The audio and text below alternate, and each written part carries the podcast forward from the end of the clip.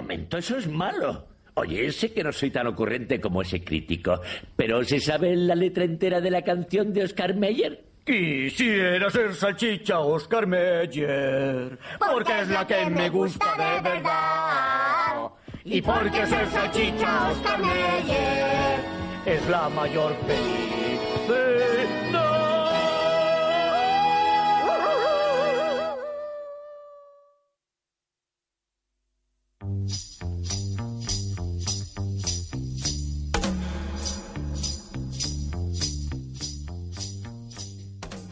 Bienvenidos al tercer podcast de Nochecitas.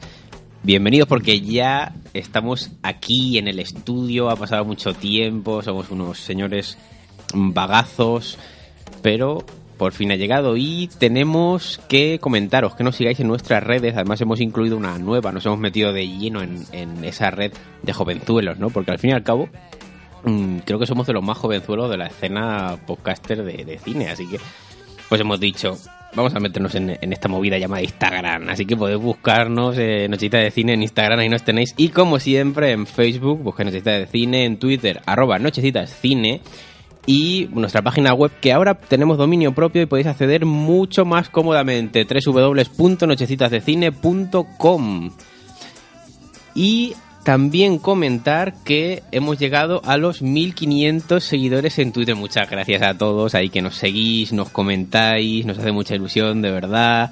Nos ponéis esas cosillas, os vamos poniendo también nosotros de vez en cuando fotogramas de pelis clásicas y todo eso. Así que participad con nosotros eh, por Twitter, que la verdad es que está muy activo últimamente.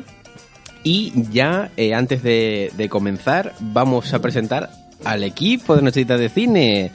Bueno, está por aquí Agustín. Muy buenas. Está por aquí el señor Jorge. Hola. Y un servidor, el señor Juanma, aquí a, a lo mando del sonido. ¿Y qué tenemos que hacer en este nuevo programa? Presentar a la nueva incorporación, el señor Miguel. De ahora en adelante, el señor, todos somos el señor. A ver, cuidado, porque esto ya da un caché, ser el señor. El señor Miguel eh, es un nuevo miembro que se ha incorporado, ya ha publicado eh, algún artículo en el blog, como podréis haber visto, como son el de la Mad Max original de 1979 y también eh, el análisis de calle Cloverfield 10 también lo ha, lo ha redactado él. Y nada, se ha unido. hoy, por problemas técnicos, no vamos a poder tenerlo con nosotros en directo toda la hora pero sí que le vamos a llamar o vamos a hacer eh, algún tipo de contacto con él para que nos cuente, pues eso, calle Cloverfield 10 y eh, Mad Max, la, original, igual que, hizo en el blog. Y nada, pues desde aquí darle la bienvenida a este nuevo miembro y vamos a empezar a comentar eh, los últimos estrenos que, mm, que hemos estado publicando en el blog mm, desde el último podcast, digamos. Así que vamos allá.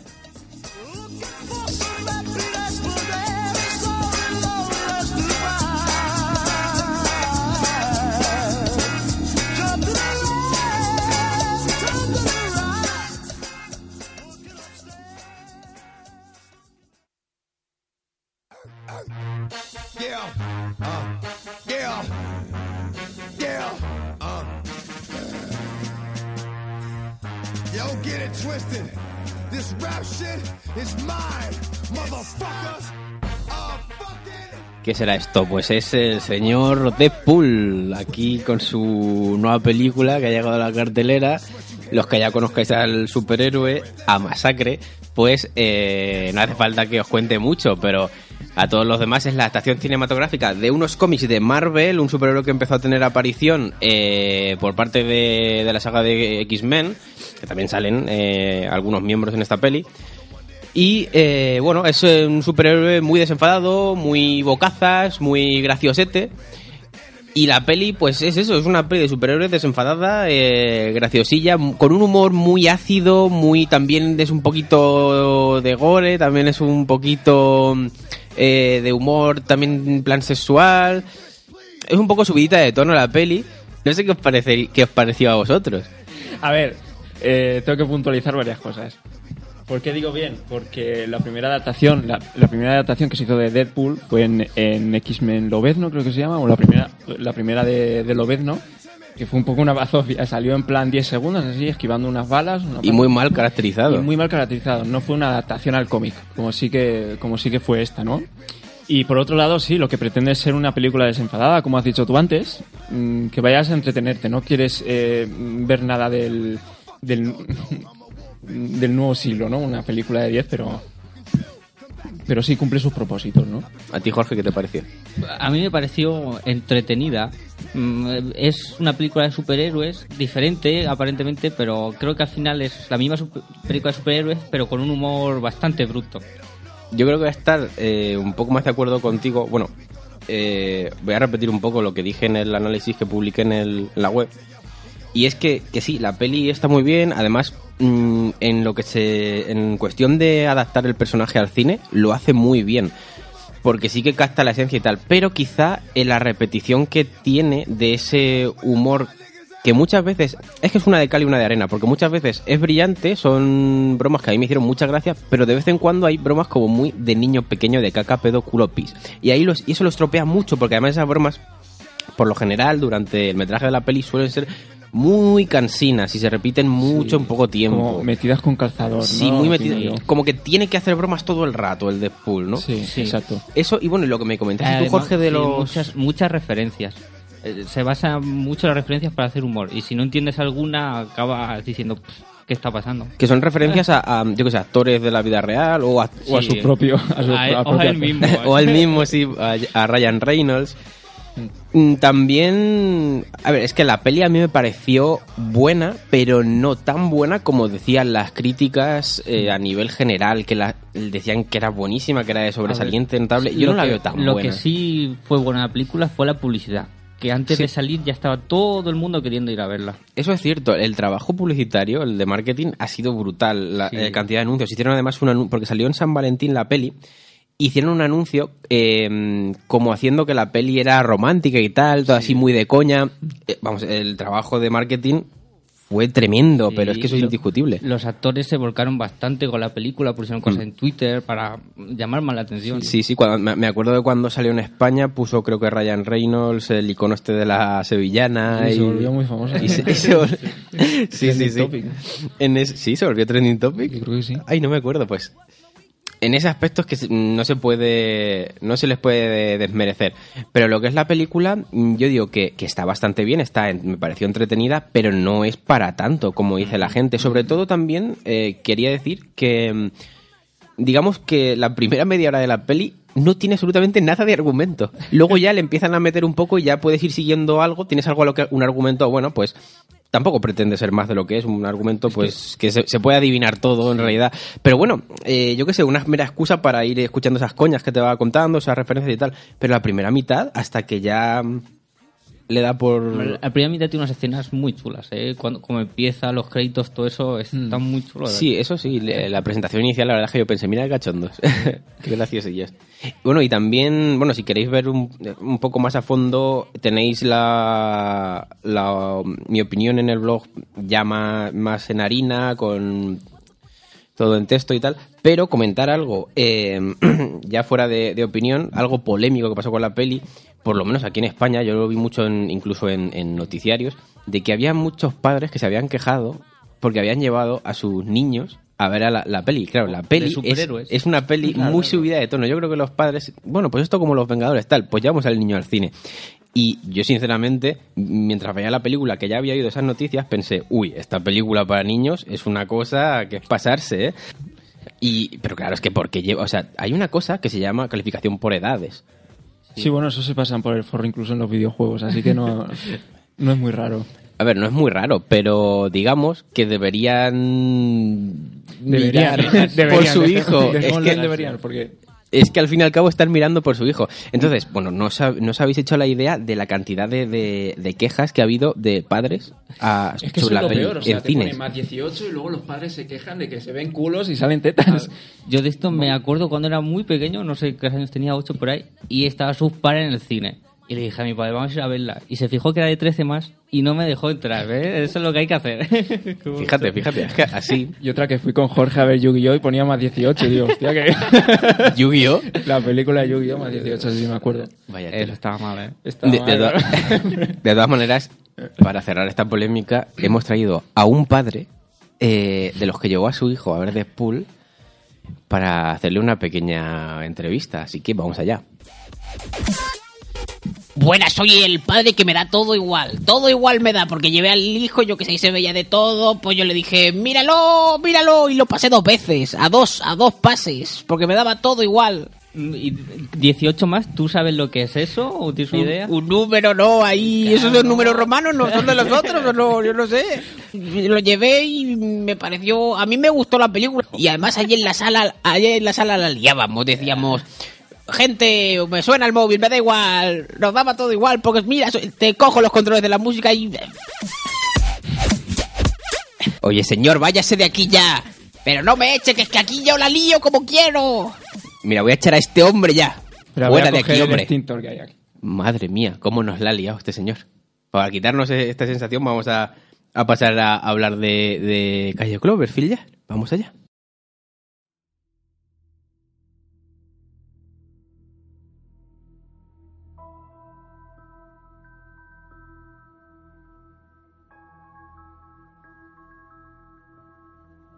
Hoy os vengo a hablar de Calle Cloverfield 10, que, bueno, como sabréis todos, es una película de ciencia ficción que ya está eh, basada en una película anterior del 2008 que se titulaba Cloverfield, aunque aquí en España la titularon como Monstruoso.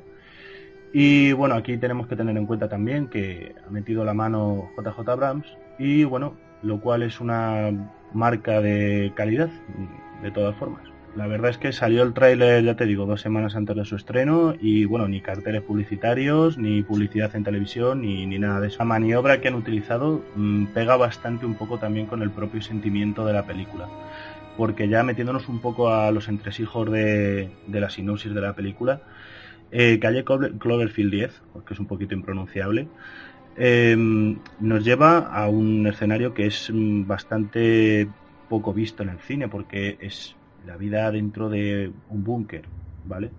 Durante, esto lo vamos a dejar así un poco entre comillas, un acontecimiento externo, ¿vale? Porque si ya que hemos visto nosotros la película, sabemos que eh, esta, este, esta cinta, en el momento en el que hagamos un comentario, nos pasamos de, contar la trama y, y no queremos contarle la trama a nadie. Preferimos que vayan a verla. Y como te estaba diciendo, pues es eh, la vida dentro de un búnker y la verdad es que eh, te lleva mm, a los entresijos un poco de los, de los tres personajes que hay, que bueno, eh, uno de ellos ya te digo que es eh, la chica esta, ¿cómo se llamaba? Que nunca me acuerdo del nombre, La- que nos gusta la- tanto la- a ti y a mí.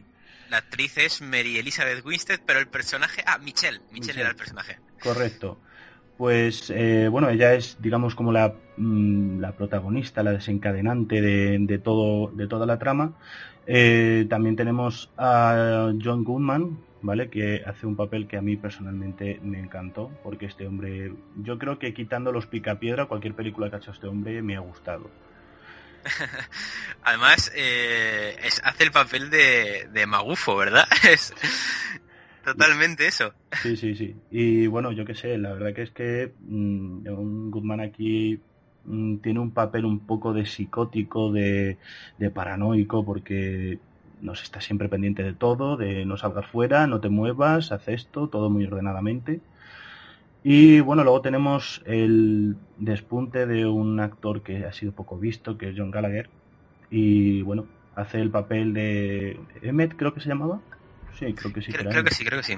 Y interpreta al instalador de, de ese búnker, al que ha montado todos los sistemas, toda la excavación, todo eso.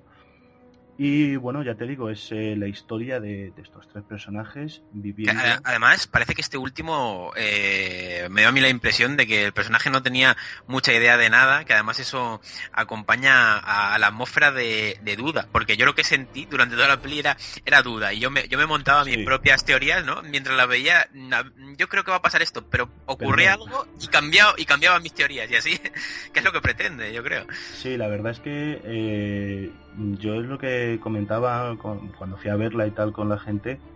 eh, yo hubo un momento en el que empecé a desconfiar, son tres personajes, o sea, no, son más, pero es que llegó un momento en el que empecé a desconfiar de todos, o sea, no me fiaba ni de ella, ni de Goodman, ni de Gallagher, o sea, para mí eran todos eh, proclives a tener algo chungo a su alrededor y dije, "Mm, vale. no me fío de nada aquí. Pero bueno, luego el final es que tiene, tiene más, más miga de lo que aparentemente hay. Así que eso. Y bueno, eh, yo he de decir que a mí, como eh, fan acérrimo de la ciencia ficción, porque esta película, aunque no lo parezca, es de ciencia ficción. eh, Y, y ahí, ahí lo vamos a dejar, que la Sí, vean. sí, sí, Y, o sea- y ya verás qué sorpresita. Sí, hay una sorpresita bastante jugosa. Y yo como fan de la ciencia ficción que soy, eh, para mí esto ha supuesto un soplo de aire fresco a muchísimas cintas que se sacan hoy en día de ciencia ficción que no nos sacan de otra cosa que no sean eh, naves espaciales o ataques químicos, guerras nucleares. Está todo como muy enfrascado. Muy Y- encasillado, sí, sí es cierto. Sí, sí, y de repente te sacan calle Cloverfield 10 y es como, vaya, pues esto no me lo esperaba que fuera a ser así. Porque es que, o sea, si tú no sabes nada de la película, te metes a verla al cine y te crees que vas a ver una película de guerra, porque básicamente lo meten en un búnker al minuto 15 de la cinta. Pero luego tiene un giro de los acontecimientos bastante, bastante curioso, diría yo. Así que, mm, de momento eso. ¿Tú tienes algo que agregar a la opinión? Pues nada, ahora el, el debate que hagamos entre los demás miembros y decir que, eh, que publicaste artículos sobre la peli en la web y que le pueden echar un vistazo porque ahí comentas también, bueno, pues más a fondo todo esto que acabamos de decir. Correcto.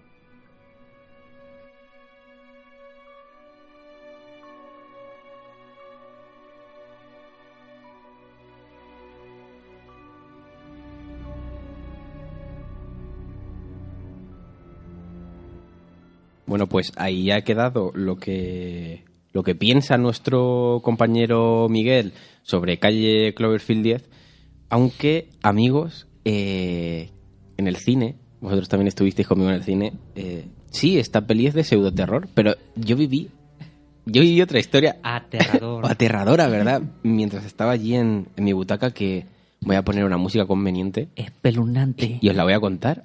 ¿Sabes cómo la voy a os la voy a contar? Linterna en cara. Imaginadme todas oscuras con la linterna en la cara. Estaba yo en la butaca. Yo miraba a Jorge. Además nos habíamos comprado un menú en el cine que salió muy bien con hot dogs y palomitas. Pero eh, lo verdaderamente aterradora no era la mostaza del hot dog, que lo era, porque el ketchup estaba mejor. Pero vamos a ponernos serios. Yo miraba hacia mi lado y había, había algo, una presencia, ¿no? Sí. Algo que con los ojos desgarrados, que se... Sí, sí, además había como pequeños, pequeños ruidos, como de... como cuando tienes hambre. Se acercaba la medianoche, ¿eh? Se, acer- se acercaba a la medianoche al cine. Claro, estábamos en el cine, era- era todo oscuro, todo muy tétrico. Y de repente, cuando solo quedaban, solo quedaban 10 minutos para terminar la película, algo se oyó. Alguien se ponía la chaqueta. Y era nuestro compañero el Agustín, que se iba a cenar y se inspiró de la película el tío. Pero bueno, pero qué, qué loco este hombre. O sea, la historia de terror, yo viví una historia ahí intensa, ¿eh? Pues nada, que, que nos metimos el Jorge y yo la, la cena. Estas cosas las contamos aquí en familia, en el podcast. Y, y a este señor no, no se metió a la cena y luego le entró un hambre y se tuvo que ver luego la- el final de la peli aparte. Se la vio en dos días. Qué Yo iba risa. así mientras, mientras caminaba por el pasillo de- del cine yéndome de la, de, de la sala, iba subiéndome los pantalones porque como, como me están muy justos los pantalones, pues me los desabrocho cuando, cuando me siento. Entonces yo digo, hostia, claro, me he puesto la chaqueta, pero se me ha olvidado subirme los pantalones. Agarrándose ahí los pantalones. Pues Pero- al baño. pero lo- Entonces quedó así como, hostia, que me estoy, que me estoy largando, que me, que se me tengo que ir al baño. Entonces quedó más o menos bien. Pero Quedó así lo, como- lo- lo gracioso sí, de como- esto era que, como que antes del momento que hemos contado en esta historia de terror, eh, cada cinco minutos eh, preguntaba, preguntaba Agustín. ¿cuánto queda? Decirme la hora, a ver si me da tiempo que me van a, ce- a cerrar para cenar. Él, él estaba como preocupado. Era la, la tensión de la peli, que tiene mucha tensión, más la tensión de ver si le cerraban para cenar. Entonces, No, la verdad es que mereció la pena, ¿no? Pero Está buenísima la hamburguesa. por lo que ahora vamos a comentar, ¿no? Pues eh, bueno, calle Cloverfield 10. ¿Qué os pareció? A mí la verdad es que salí muy sorprendido, no me esperaba lo que me ofreció, tenía mucha tensión. En general, es que es eso, que salí sorprendido, que no me esperaba que fuera tan buena, ¿no? Porque me, me pareció bastante buena la peli. También es. eh, la peli es, es de. mm, Una se- bueno, secuela, no es una secuela, se ambienta en el mismo universo que Sí, Monstruoso. Yo, yo creo que esa película hay como dos formas de verla. Una sabiendo que es la secuela de Monstruoso y otra que no. Y yo diría que la mayoría de gente que está en el cine no lo sabía porque llega un momento en que se lleva la mano a la cabeza de locurote que, De, que de hecho, apareció. cuando terminó la peli, aplaudieron. La gente aplaudió en plan, ¡buah, qué locura! No sabían que era la, la- la secuela, entre comillas, de Monstruoso, porque eh, aquí en España Monstruoso vino traducido como, No, no, como claro, tal. no, claro, que aquí se llama Monstruoso Claro. y allí era también era Cloverfield. Cloverfield. Entonces Cloverfield. aquí dijeron, coño, vamos a poner calle Cloverfield y no calle ver, Monstruoso. monstruoso llama más la atención. Sí, No. lo- que Claro, de por- paso decirlo que está en Netflix, por si queréis alguno, ¿verdad? Ah, pues mira, ahí la tenéis si queréis eh, darle un visionado. Y nada, pues eh, además de coincidir con lo que ha dicho nuestro compañero Miguel, eh, la verdad es que las actuaciones me parecieron bastante buenas. Bueno, si estuviera aquí nuestro nuestro amigo Alfonso diría que ah, tengo que decirlo porque no está él, pero hay que destacar eh, el baile de, del personaje que hace de, de ver, Hogwarts. es una película en la que toda la película más o menos están encerrados. Lo único que vemos son los personajes interaccionando. Por lo tanto, es- se basa en esa película y mm, es buena. Te acaba De hecho, bien. se hace entretenido porque te hace, te hace querer saber mm,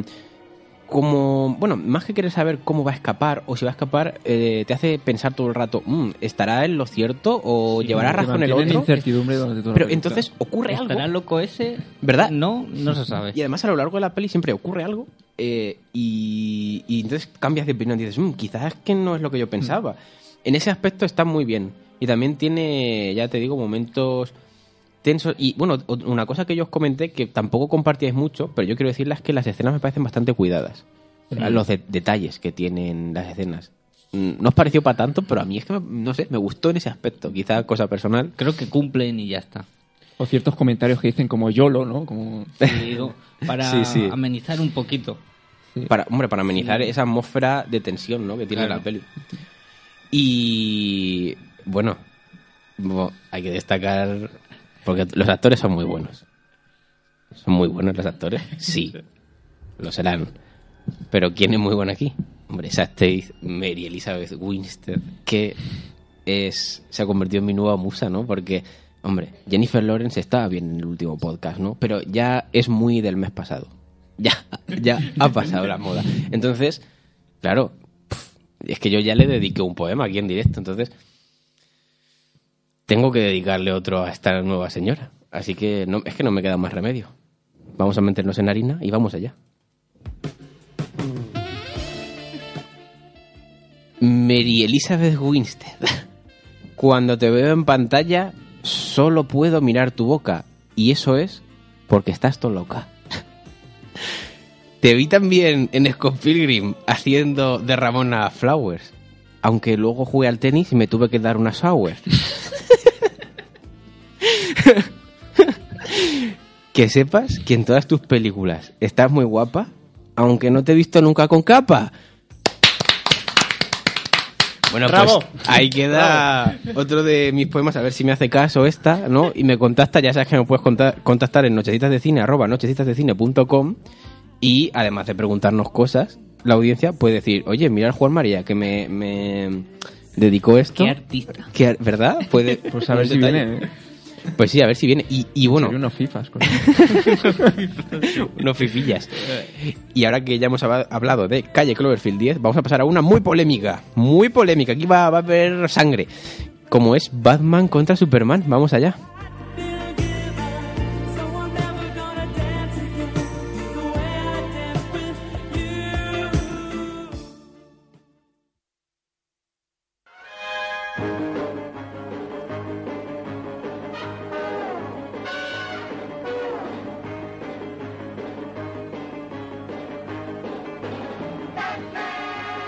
Na, na, na, na, na, na, na, Batman. Na, na, na, na, na, na, contra Superman. Eso no lo dice, pero lo digo yo. Batman. Me hacía ilusión poner esta canción. No os voy a engañar, la verdad. Porque es, es un, un temita. Y nada, vamos a hablar de Batman contra Superman, reciente estreno, que además la hemos visto hace muy poco, porque en esta época estamos comentando pelis como Deadpool, que hace ya un poco bastante, ¿no? De que salieron. Porque entre otras cosas no hemos tenido pocas hasta ahora, pero esta ha salido hace muy poco y ha sido muy polémica. La crítica en general la ha maltratado mucho y bueno, parece que aún así se está yendo a ver, la gente la va a ver, están recaudando mucho dinero, mucha controversia, gente que la defiende, gente que la martiriza, estaban unos extremos locos. Yo que sé, a ver, sinopsis, es que yo creo que ni hace falta, ¿no? Que os lo diga. Pues el Batman se da de hostias contra Superman. Bueno, esa sería la sinopsis que luego no es lo que ocurre. Sí, A eso ver. es lo que queremos, ¿no? El guion, el guion primero se empieza escribiendo con la pelea y luego ya se rellena con los becarios. Los becarios son los que escriben el argumento. Mira, mi, mi sinopsis, que os voy a hacer? Porque tengo que hacer una sinopsis. Va a ser que una historia en la que están Batman, está Superman, también sale por ahí Wonder Woman y hay un plan malvado del ex Luthor. Esa es mi sinopsis. Y echarle un vistazo a la peli. es que otra cosa no sé qué queréis que os diga. Y, y nada, pues, ¿qué os pareció? Yo, yo me voy a quedar para el último. Ir diciendo vosotros. Descargad voy a, voy a empezar furia. que parece que soy aquí el malo. Venga, venga. Creo que argumentalmente es muy mala, muy, muy mala. Una- la película quiere ser profunda, pero se queda en la intención, no le sale natural, lo cual hace que sea más cansina. Luego, las peleas, pues están bien menos. La primera pelea, que había unos flashazos de luz que a mí me molestaban un montón, un montón. Pero bueno, como producto general, siendo dos horas y media, tengo que decir que estuve entretenido. Ningún momento pensé, "Uh, a ver si se va a acabar ya, que me quiero ir. No, Es- estuvo bien. Vale, pues ah, aquí la visión positiva de la película. Yo creo que el argumento flojea un poco, pero no es tan del todo malo, viendo la, que la mayoría de películas de superhéroes, como por ejemplo Toro, las primeras de, o la primera de Capitán América, o la segunda un poco también, el argumento flojea bastante, en comparación también con esta. Las peleas, por ende, eh, a lo contrario que ha dicho Jorge, yo creo que están bastante bien. Si no eres muy epiléptico, epiléptico y te molestan mucho las luces, yo creo que te vas a, te lo vas a pasar en grande, ¿no? Porque además son, las peleas son, eh, si has visto Watchmen, son parecidas, ¿no? Que, que, que sienten los puñetazos, vamos. Es el mismo director, además. Sí, es el mismo director. De Zack Snyder. Le gusta hacer cosas, cosas chulas a, a- Zack Snyder. Y yo creo que la crítica se ha zafado en parte porque mm, no ha mejorado las cosas que le criticaban en el, hombre, en el Hombre de Acero. Y yo estoy de acuerdo, pero mm, no quiere decir que la película sea en ma- mala en su totalidad. Tiene un 44 en Metacritic. Y por Hombre, otro lado, los, Eso, eso es bastante malo, ¿eh? es bastante malo por parte de la crítica, pero los usuarios creo que, que le han Sí, puesto daban- 7,3. Le daban más, sí. Así que ahí está el, el debate, ¿no? Eh, La crítica contra los fans. ¿Qué es? ¿Una película para los fans o una película para la crítica? Mm, hombre, No, claro. Ahí está el, el eterno debate. Mm, Yo me posiciono, digamos, en la línea. En la línea entre que está bien y que está mal. Es que la verdad es que no me inclino hacia ningún extremo. Creo que, es, que está simplemente correcta la, la peli. Incluso lo que es el, el resultado final, a mí me gustó, me, me entretuvo mucho. Lo que pasa es que ya cuando te pones a profundizar, pues sí, pues la peli flojea, flojea bastante en lo que ha hecho Jorge, en, en asuntos eh, argumentales. Eh, yo lo que, lo que os quería decir es que visualmente eh, es muy buena. Visualmente me parece tremenda y es una cosa en la que Zack Snyder, joder, Sucker Punch, por ejemplo, ¿vale? O Sucker Punch, así. Watchmen también. Watchmen, o sea, visualmente yo había, bueno, yo que sé, escenas como la primera con lo de los padres de Batman y tal, eh, los efectos con el collar. o- La, o la- cámara lenta, que le gusta mucho. bueno, meterla, sí, ¿eh? es verdad. Es- este hombre. Pero eh, además, eso, eso sí que no me gusta que lo meta tanto. Pero bueno, ahí por, por ejemplo queda bien también eh, las, yo sé, las batallas, las coreografías que hacen en escenas eh, del final de la peli también están muy bien. Visualmente este hombre es un portento. Ahora, claro, si eso te funciona cuando haces una peli como Sucker Punch, que no pretende ser profunda argumentalmente, si aquí estás pretendiendo que no te- tampoco tendrías por qué, ¿sabes? Es una peli basada en un cómic que no tendrías por qué hacerla tan profunda. Pero si pretendes serlo y dejas unas lagunas argumentales, como que el ordenador del villano, donde le robas todos los datos, está en un salón, en una fiesta, sin ningún tipo de protección, Al, pues lado, al lado de la cocina. sí, o sea, además Ahí el arquitecto se zafó. sí. Además es que entra, entra Batman, va a coger los datos y, y le- alguien de allí, ¿no? De, de la corporación de Les Luthor le dice, ¿pero qué haces aquí? Y le dice, ay, ay, que me creía que esto era el baño. Hombre, a ver. Y he de decir que a mí lo que es en general el producto, pues sí que me gustó y me entretuvo y tal, pero esas cosas no hacen que puedas tener un argumento serio y profundo. Entonces, el pretenderlo, pues en ese aspecto estoy de acuerdo con lo que ha dicho Jorge. También, bueno, La primera parte es que busca una excusa para que se pegue. Sí. Que es lo que al final es lo que llama el título, ¿no? Porque queremos que se pegue. Hmm. Y lo hace, en mi opinión, mal. también he de decir, yo, mira, yo soy una de las personas a las que el hombre de acero le parece basura, tal cual. O sea, me parece una peli malísima, pero mala, mala. Y he de decir que esta peli está muy lejos de ser el hombre de acero, es mucho mejor, en mi opinión. Eh, entonces, ¿qué decir? Eh, me parecían muy chulo escenas como las de los guiños a, a Flash y a, mm, a, A Cyborg. Cyborg, Ta- Cyborg. También salía. Ah, y Aquaman. Es- ¿Ves esas cosas? Y Ah, así Además con los actores que van a interpretar la futura en sus pelis. Sí, sí, eh, la presentación de Wonder Woman hay gente que dice que es que no tiene mucho este argumental, pero yo creo que simplemente es una presentación para cuando salga su propia película, no te van a contar aquí su historia. Entonces, esas cosas eh, a mí me parece que quedaron muy bien. Además, eh, a los que sean muy fans de DC les tienen que gustar por fuerza esos guiñitos. Y en ese aspecto está súper chulo porque hay un montón de mm, referencias, de cosas al cómic que dices, mira qué bien. Pero luego hay, hay cosas que no me cuadran, como son las licencias que se toman, eh, que yo no sé de dónde se las saca, como el pasarse por el forro, lo de la moralidad de, estos superhéroes, porque no sé si lo sabéis, pero estos superhéroes, por su moralidad, no pueden matar a nadie. Pero aquí, vamos, yo veo que el tío se saca el móvil o lo que sea eso y, y- y- se saca una ametralladora y empieza a pegar tiros. No sé. A ver, si eres capaz de... Pero son de- daños colaterales, ¿no? Él no, él no intenta matar, Por es todo colateral. mayor. Es que por, por un lado, eh, su- cosas hay, al- eh, unos guiños al cómic, al universo de DC tal, súper chulos, pero por otro lado, te tomas esa licencia, no sé. Bueno, No, también... pero se supone que los fans, los fan acérrimos de los cómics de DC les ha gustado en general, porque creen que es una adaptación fiel al... Sí, no, está... A ver, está bien si le sabes perdonar esas cosas. Eh, decir que, que Ben Affleck, a mí me pareció que lo hizo bien, que era una de las cosas que se, que se estaba criticando La desde, desde crítica que se, se saliera. ha cebado con el pobrecillo, ¿eh? Pero yo Lo creo hace que, bien. que lo hace bien. Sí, sí, dicen que es muy inexpresivo. No sé, es que también haciendo un papel de Batman, yo no lo veo mal como lo hace. La banda sonora también es la hostia. La banda Sí. sonora es buenísima, era de... de Hans Zimmer. De Hans Zimmer, o sea... Todo lo que hace ese hombre lo hace bien. Ahí no le puedes poner ninguna, ninguna pega. Y bueno, también me ha, me ha gustado cómo han adaptado el jefe de vestuario, eh, pues, pues el- los trajes, ¿no? Eh, además han retocado el de Superman desde el Hombre de Acero.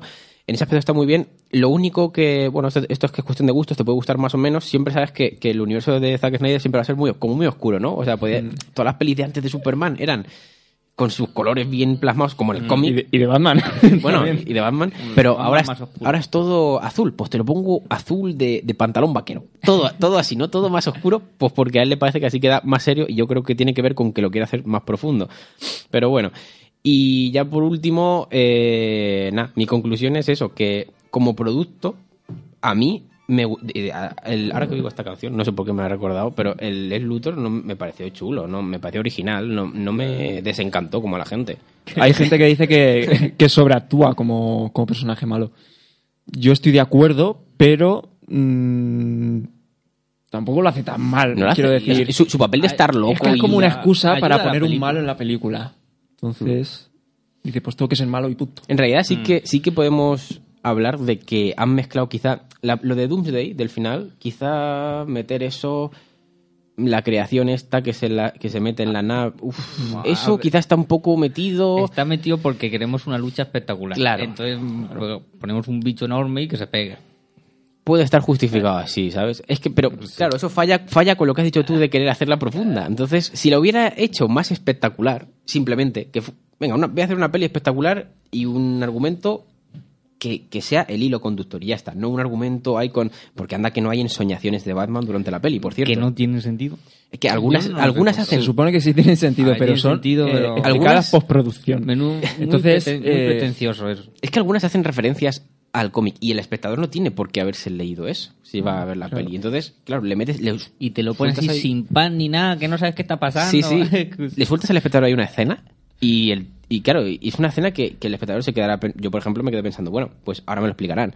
Pero luego al terminar la peli, si te pones a pensar atrás, piensas, me han sobrado escenas, ¿no? Aquí que, que al final no, no han hilado. Y es por, pues por eso, porque son cosas que, que no, que no se explican en la peli, que se explican, pues ya te tendrás que ir a los cómics, te tendrás que ir a donde sea para, para saber de qué va.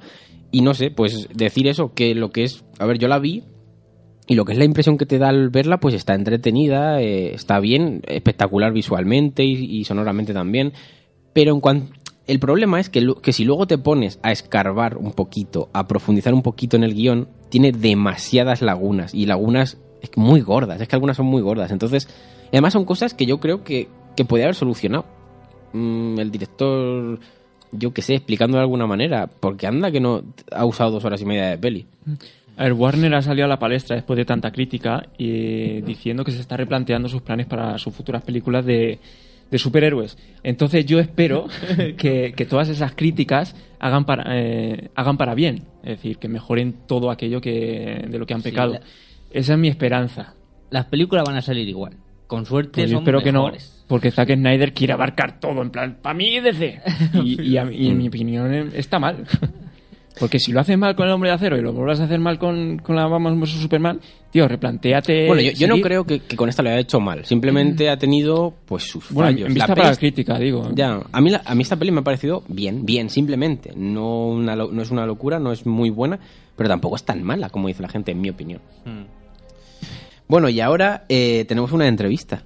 Tenemos una entrevista porque ha venido... Bueno, si es que le voy a poner, voy a poner la canción antes de entrevistarle y ya vais a saber quién, quién es. Mira.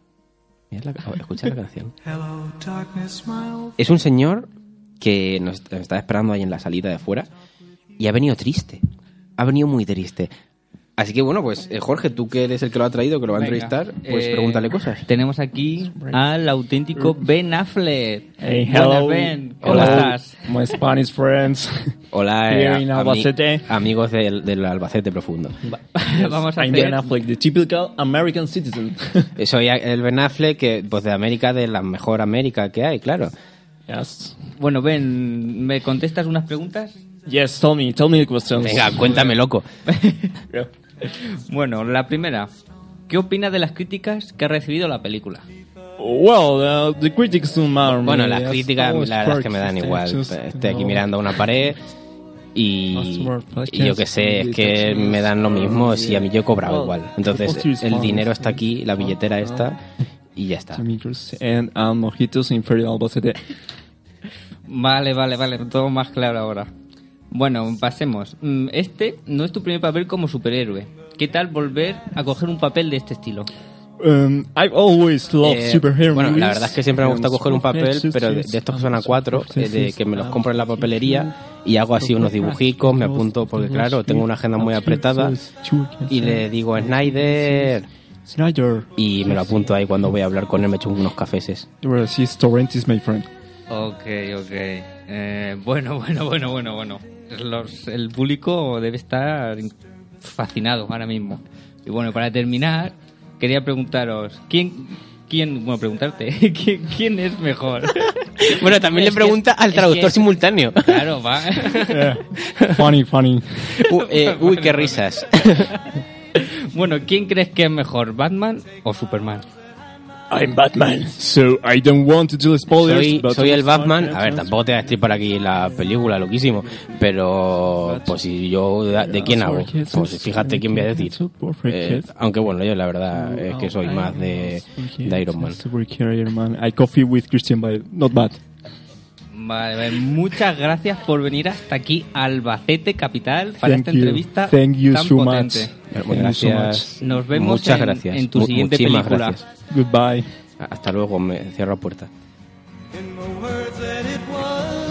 Bueno, y la sección que, que va a haber después de esta pedazo de entrevista a Ben Affleck, que es real, no hay, no hay error, es la eh, sección de recomendaciones clásicas en la que Miguel nos va a empezar hablando de la Mad Max original, la de 1979. Así que, vamos allá.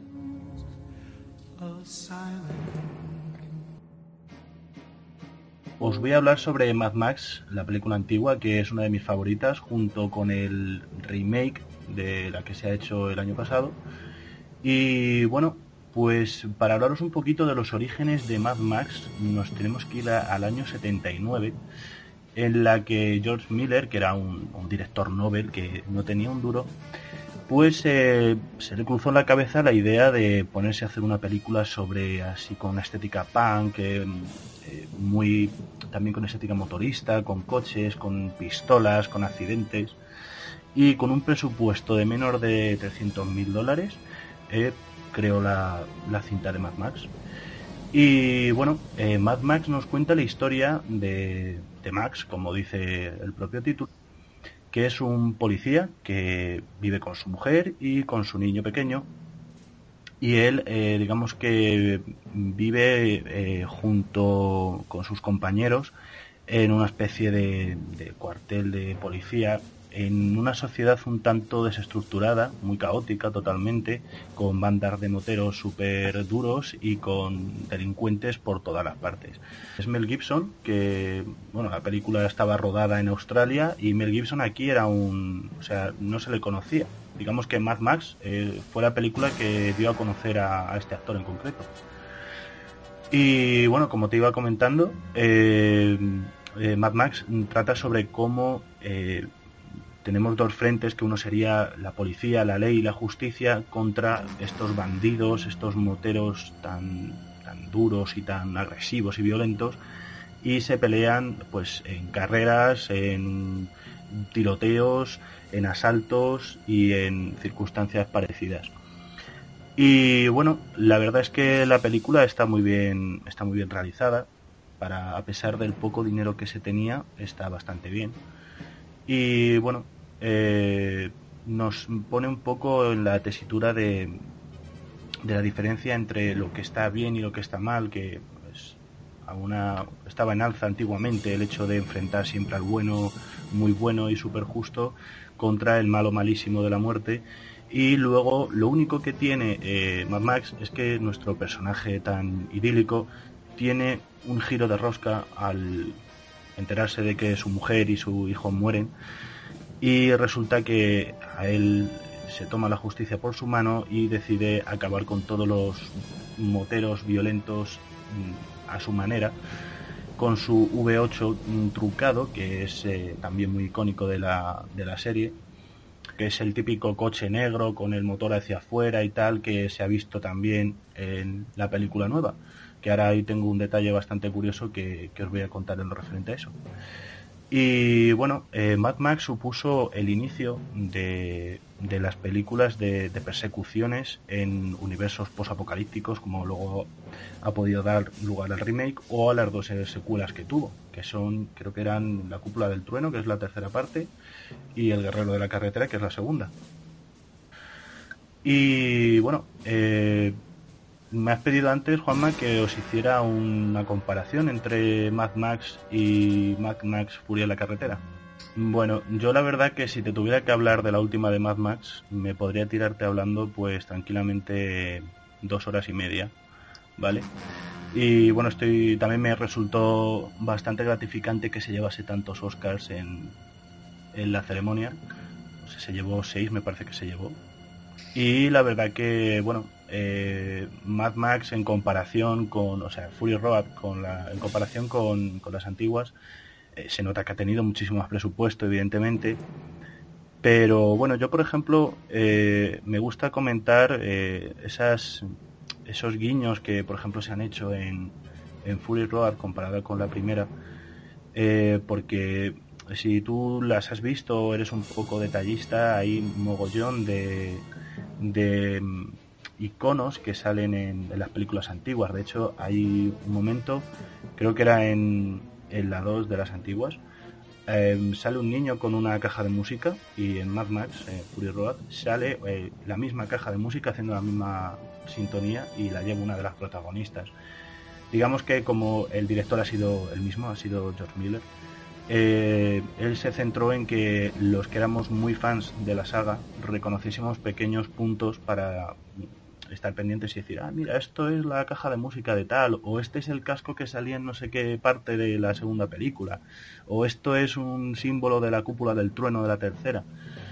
Y bueno, así a nivel de, ¿cómo lo llaman esto? Huevos de Pascua, eh, eso es bastante gratificante para los, los, fans incondicionales de hace un mogollón de años y también para fomentar un poco el que lo contemos y la gente diga, pues me voy a ver las tres, me voy a ver luego Fury Road y voy a ver lo que ha dicho Miguel para ver si lo encuentro. Si te das cuenta, eh, hay un montón de, de documentales online de cómo se crearon los, los accidentes de, de Fury Road y la mayoría de ellos, por no decirte todos, eh, son reales. O sea, están hechos con especialistas y son, son choques de verdad y saltos de verdad.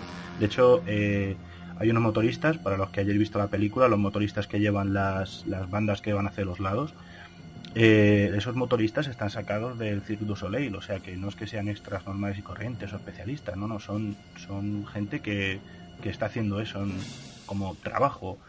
Son circenses que se han dedicado a eso y los han cogido para esta película. Y bueno, eh, por comparar más cosas, eh, también tenemos el detalle de que el V8 famoso que sale en todas las películas de Mad Max en Fury Road es totalmente destruido y, de- desmontado por la banda de, de los malos de la película.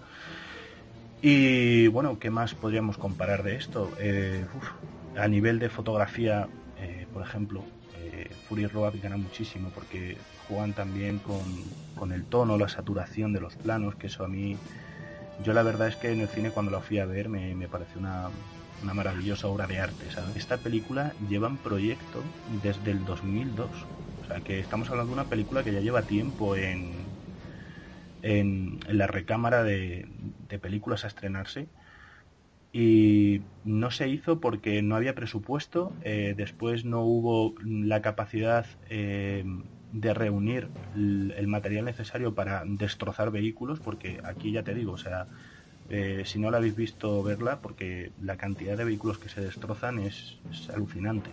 Y no hay nada más que una escena hecha por realmente por ordenador, recreada totalmente, que es la, la escena del final. Y si ves Fury Road, la- los contrastes que utiliza, eh, los colores, cómo sobresatura los rojos, cómo eh, los verdes también los potencia muchísimo, los azules. De hecho, hay una parte de la película que, a mí me resulta muy, muy icónica.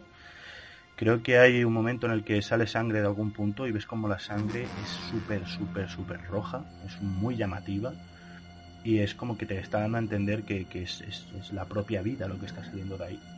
Me gusta mucho ese contraste que tiene porque está delante de un blanco o algo así, creo recordar.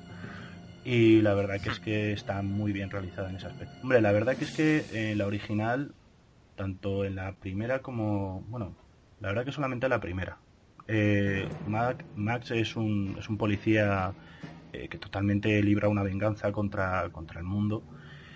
Pero aquí vemos a, a un Max en el que ya ha pasado muchísimo más tiempo, porque en las tres películas antiguas eh, vemos que, el mundo todavía no está tan destruido como la, como la nueva. Y la verdad es que este Max eh, que nos presentan en, en la nueva película es muchísimo más, más serio, más callado, también es más violento. Yo diría que tiene hasta mejor puntería. Y no sé, se parecen y no se parecen.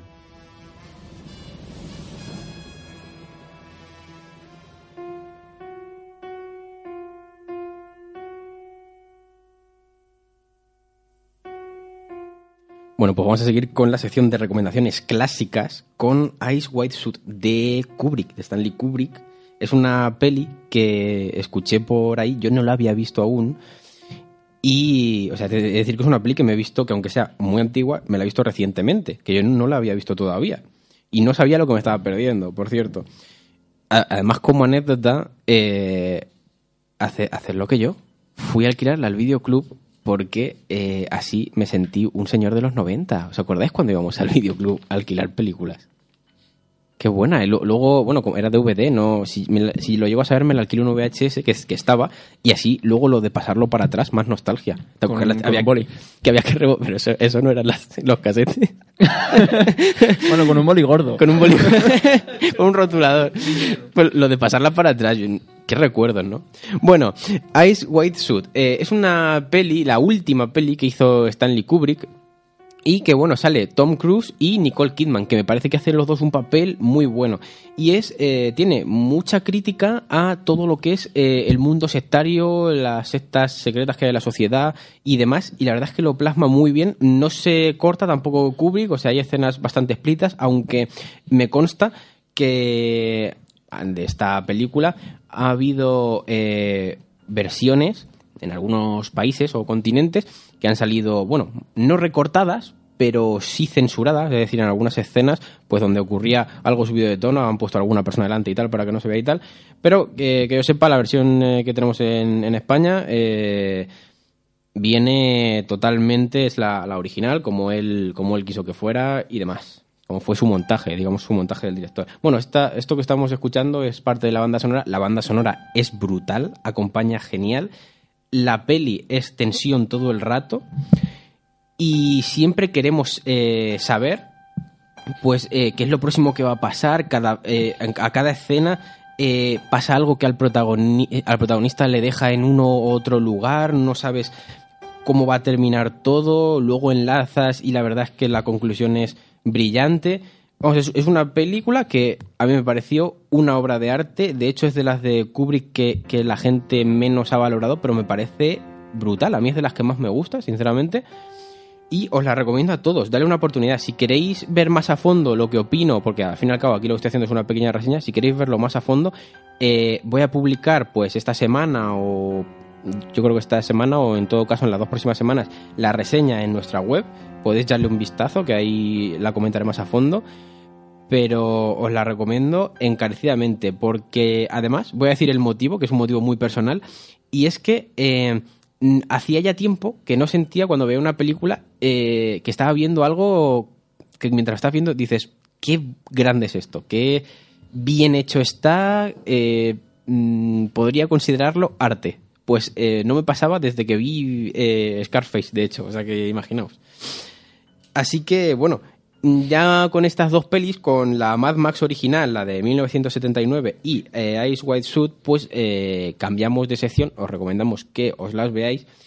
Y pasamos a la sección de recomendaciones, no clásicas, recomendaciones, bueno, pues que no son de este año, no son las más actuales, pero que eh, nos, hemos visto y queremos eh, recomendaros. Y va, va a pasar eh, Agustín enseguida a eh, comentar una película llamada Straight Outta Compton.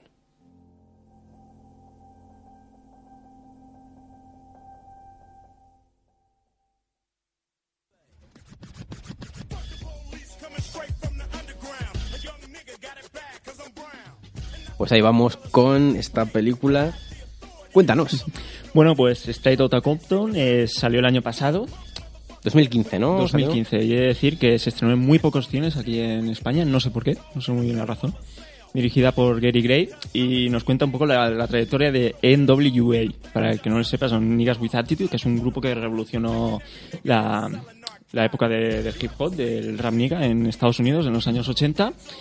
Y también eh, tu- tuvo lugar en estos años una revolución en, en algunos barrios más conflictivos de Estados Unidos por el tema racial, ¿no? Eh, de los policías contra los la, gente de color. Eh, bueno, este, este grupo está formado por Arabian Prince, eh, DJ Yella, Dr. Dre, eh, ECE, Ice Cube y, y Mac Ren, ¿no? Y, y, MC Ren, perdón. Para el que no lo sepa, por ejemplo, mm, Ice Cube, Ice Cube empezó como rapero y ahora sigue una trayectoria en el, en el cine, un poco, un poco polémica porque su, mm, sus actuaciones son un poco malas. Pero bueno, no, no está mal. Y Dr. Dre supongo que lo conoceréis porque Sí. ha hecho muchas colaboraciones con, con Eminem, por ejemplo.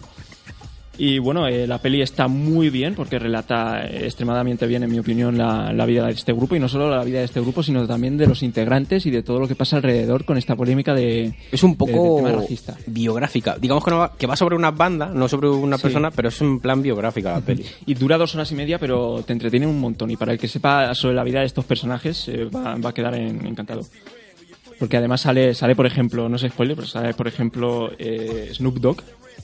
Ahí eh, hace un cameo un poco, un poco gracioso. Y la vida de Easy, que es muy interesante. Y recomiendo no ver nada en Wikipedia o en sitios afines sobre la vida de este, de, de este rapero. Para Claro, que no porque llevéis spoilers. al fin y al cabo lo que te va a contar Yo me llevé es, spoiler es la realidad. Entonces, si, si ya te informas antes, claro. Aun llevándome spoiler, dije, joder, qué bien retratado está este- esta historia, ¿no? Así que la recomiendo encarecidamente. Pues nada, ahí queda otra recomendación de una peli que salió el año pasado, ¿no? Sí. Y os, os recomendamos que le echéis un vistazo. Ya vamos a pasar a otras secciones. La primera va a ser una nueva que tenemos hoy, que son los cafés de Juanma.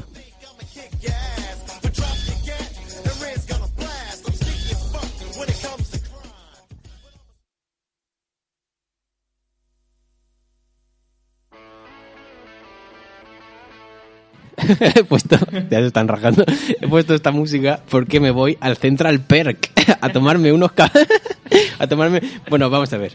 Voy a explicar porque claro, es que esto sin explicar eh, he decidido hacer una sección en la que voy a comentar eh, de las pelis que hemos analizado en, en cada programa, pues con qué personajes, qué personajes me caen bien y cuáles mal, ¿no?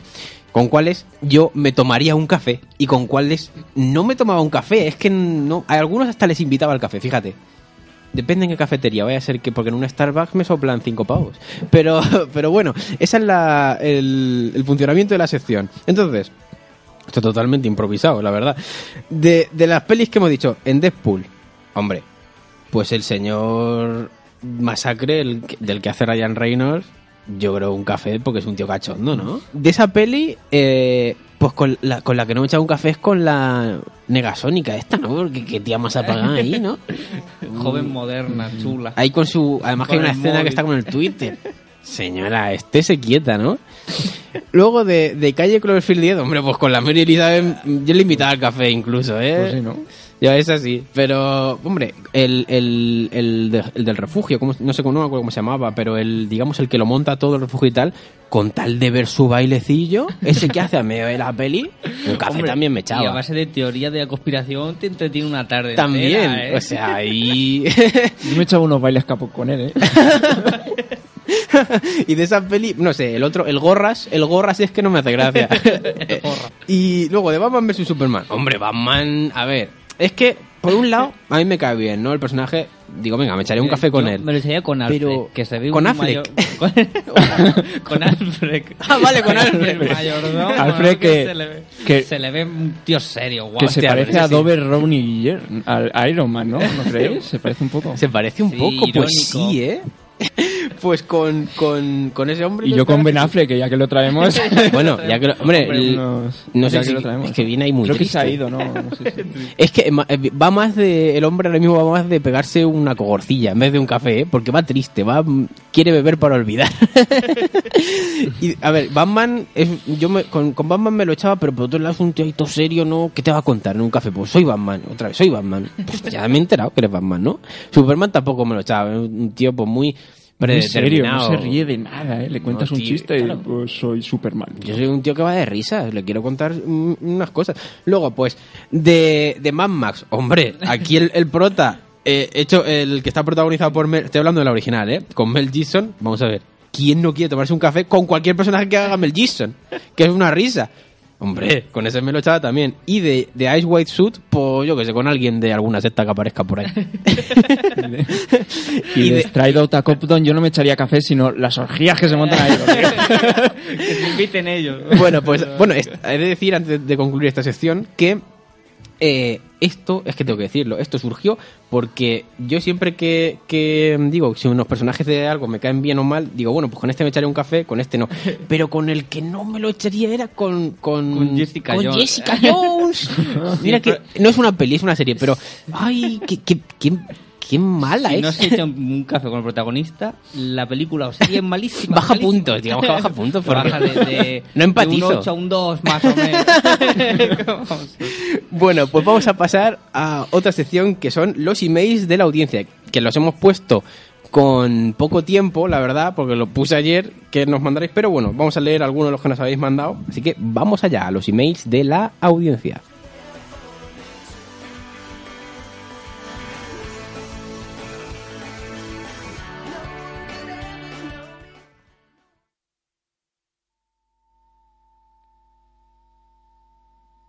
Pues vamos allá, vamos a, a los emails de la audiencia. Estoy aquí móvil en mano, pues porque no me da tiempo a preparármelo de otra manera. Los tengo en el móvil puestos. Y es que yo, aquí el guion, pues es escaso. Hombre, llevamos aquí un papel, pero es un poco más de adorno que... El primer email, y os leo textualmente. Oh, a ver, ¿qué- esa- esas caras que me ponéis de No miedo. te rías, hombre.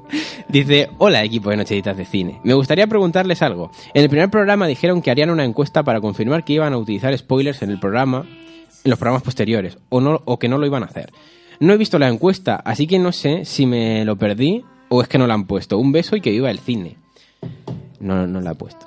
Yo como Menudo community manager menudo director de programa, ¿eh? he puesto nada. Pero bueno, si es que hemos dicho ya de todo, ¿no? Yo creo que ya queda confirmado que decimos Eh, spoiler. bueno. ¿O queréis que hagamos una encuesta para ver, reafirmarlo? al- algo nos hemos contenido, diría yo. Algo- ¿eh? sí, la verdad es que algo nos hemos contenido. Han sido, si hemos soltado algo ha sido muy live.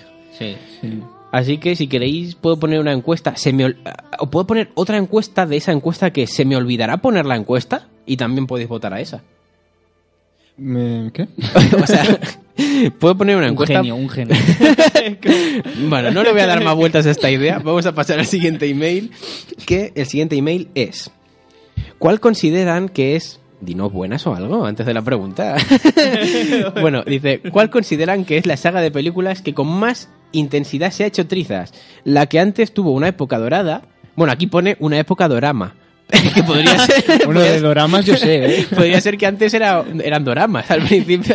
Pero no, creo que es una época dorada. Pero siguieron sacando películas y la cagaron sobremanera. Díganme la opinión de cada uno. Un saludo y hagan más artículos para el blog.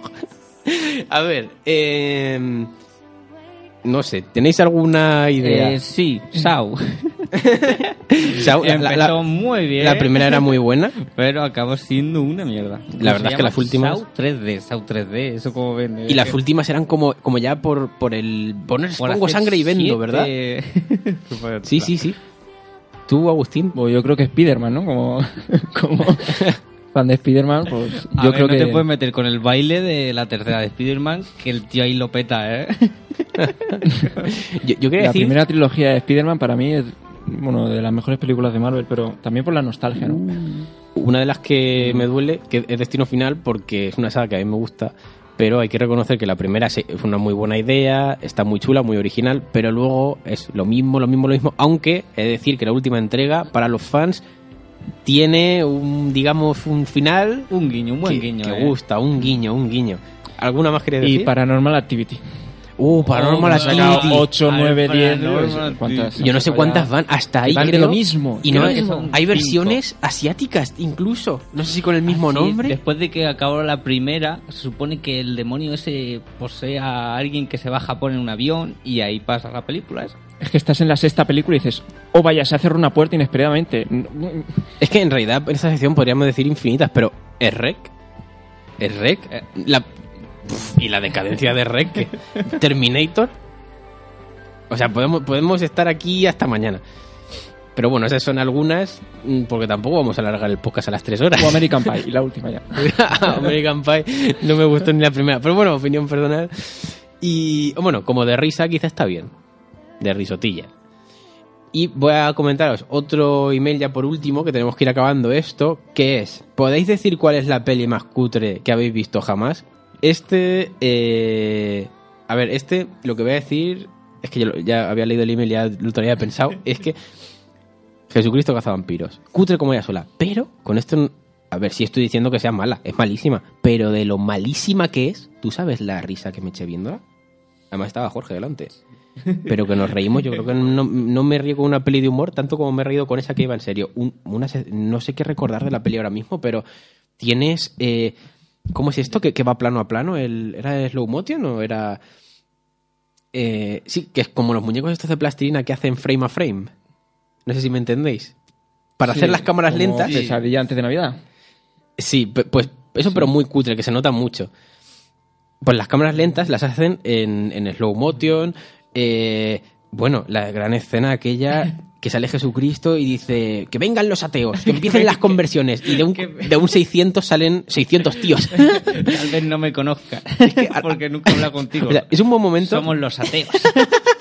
Es un buen momento de rememorar cosas de Jesucristo de vampiros, pero ahora mismo, si tú haces memoria, Jorge, es que no, tampoco me acuerdo de. Hombre, había otra en el que se ve como le echa el aliento a un vampiro y se muere. Y entonces es como, ¿por qué, verdad. ¿por qué pasa esto? Entonces tenemos un flashback. un de- flashback metido súper con calzado.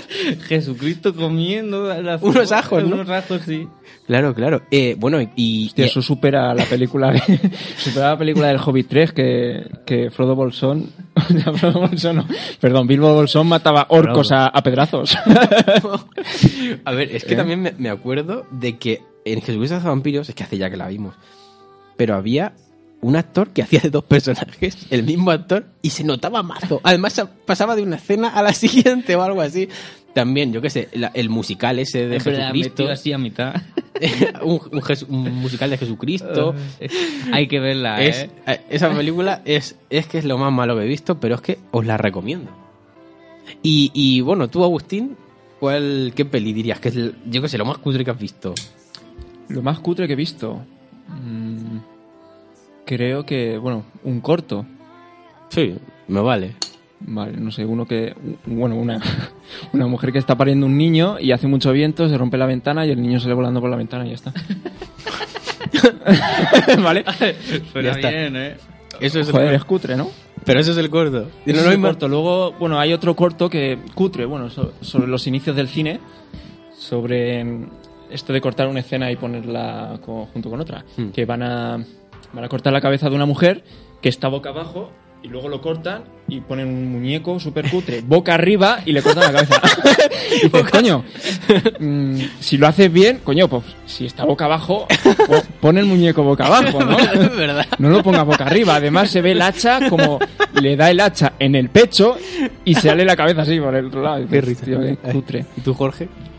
Uh, a ver, yo creo que una de las más cutres que he visto y malas es H2 Odio. a ver, ¿cómo?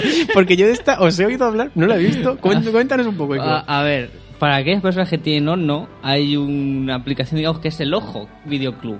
Y ahí suben unas películas que generalmente son todas cutres. Últimamente no están tan mal, pero normalmente son malas, malas. Entonces una tarde no teníamos nada que hacer. Hicimos H2 Odio. que puede salir mal, ¿no? ¿Cómo puede ser de buena esta película? Y le dimos. A ver, la película va de un grupo de mujeres que se van a una isla a purificarse y solo van a beber agua. Y bueno, pues yo qué sé, una isla misteriosa. Bueno, bueno. Pero luego van explicando las cosas muy mal, no tiene sentido nada, está mal hecho, las actrices no las conoce nadie. Vamos, que acaba siendo un- una mierda. No, me sorprende que no hayan salido cosas que han tenido más familia, de, por malas que son como Sarneido y demás. Porque A yo ver, solo he visto que una. no, yo no la he visto. Yo vi Bueno, una. se han hecho famosas las de San Nido, ¿eh? Se, se han hecho famosillas Hombre, en realidad, ¿no? Sarneido, sí. Sí, pa, yo creo. Hay sacado- cuatro, ¿no? Creo que hay tres y una de sonido poseído, de algo hecho, así. En algún canal, en algún canal español han hecho maratón y por eso yo me he visto alguna. El exorcismo del Sarnado o algo así, ¿no? Es Esa, la última película. ¿Eso existe? Sí, sí, sí, sí. sí. ¿Pero eso de qué va? Pues que. Pues que supongo yo que el demonio se mete dentro de un, de un tiburón y luego va un cura a practicar el exorcismo. ¿Pero esto qué es? Digo yo, no Ay, sé. Bueno, pues no sé. Luego, si pedirnos o por email o por donde, donde queráis, si queréis que hagamos alguna sección de, cine Bueno, cutre más, o lo más películas cutres, American Pie 5. muy mala. Muy mala. Mira que a mí me suele gustar Pero bueno, así ma- en la... Mala, pero cutre también o, o todo. También, también. Más incluso que las anteriores. Joder, ¿eh? Pues, oye, pues Y ahora las que... de V-Ball, bueno, todas. Bueno, las de huevo, las estaciones de videojuegos sobre todo son una cosa. Había una, una, es que ya que me metió en harina no paro, ¿eh? La de mm, House of the Dead. Había una peli de adaptación de House of the Dead en la que eh, se meten a matar y de repente eh, la escena cambia y mete una escena del juego. Pero del juego que se ve la barra de vida. ¿Hola? Así tal cual en la peli. ¿Qué? ¿Qué estoy viendo? Bueno, había que aprovechar los vídeos de la capturadora de vídeo. ¿no? Sí, sí. Bueno, y yo recuerdo, pero esto ya de pequeño, que ahora que hablas de American Pie, unas muy parecidas en cuanto a nivel de Q3, que son todas las que acaban en movie. Sí. Yo vi una de, de estas últimas, Epic Movie o algo así. Sí, Epic Movie es Esa- patética, ¿eh? Patética, La pero de- que me está dando una vergüenza porque recuerdo una escena de que se le cae un monumento o algo encima a uno con una lanza y supone que la lanza le ha clavado. Le ha clavado por la mitad, bueno, por la mitad no, en- y, y claro, y no, no tiene ni herida después. Yo no sé si eso está hecho a post. Me quedó la duda de esto Es está hecho a posta en plan. Sí, debe haber algunas que Son aposta, deben ser ¿verdad? aposta, porque hay una que creo que está peleando y se ven unos planos de un hombre fuerte que y luego otros planos del, del actor de verdad. Vamos, que debe estar hecho a posta porque eso no tiene Sí, sentido. hay ¿eh? cosas que están hechas puestas, pero esa, esa pensé, "Mm, no sé yo esto, ¿eh? Me dio mucha vergüenza ajena y bueno, es mala, bueno, mítica canción la del final, pero pero qué tela. Y no sé, si queréis comentar algo antes de despedirnos, algo más, o ya nos vemos en el próximo podcast y por web. Así que bueno, pues eh, nos despedimos también de parte de nuestro compañero Miguel, que no puede estar en directo durante todo el programa por algunos problemas técnicos. Ya lo tendremos en, en el próximo, por ahí habéis tenido sus intervenciones. Y nada, eh, www.nochecitasdecine.com, Twitter, arroba nochecitascine, o buscarnos en redes sociales como Nochecitas de Cine en Facebook, también ahora en Instagram, podéis seguirnos, comentarnos sugerencias también al email, nochecitasdecine.com, comentarnos lo que queráis, podéis pedirnos que hagamos X cosa en el podcast, y ya veis que estamos locos y nos da lo mismo. podéis pedirnos análisis en concreto, además, un chico nos pidió por Twitter, voy a decirlo, eh, la de la, la nueva peli esta que se basa en la de Mary Poppins, la de al, al, al encuentro de Mr. Banks, esta, eh, me la vi, me la vi, tengo el, el artículo a medio, la subiré porque nos lo pidió el, el chico este. Si queréis pedirnos cualquier cosa, lo que sea, nos tenéis en las redes sociales. Y nos vemos en el siguiente podcast de Nocheiza de Cine, o como nos conocen fuera de España, Cinema Little Nights. bueno, Pues se hace eco por todo Hollywood. claro, ya. Ahí Ben Affleck cuando vuelva se... Puede estar entre esto Ben Affleck, a ver si va ahora y... de la entrevista. Pues porque se ha ido ya, si no lo, si vol- lo recomiendo. lo volví a sacar. pues hasta el cuarto podcast de Nocheditas de Cine.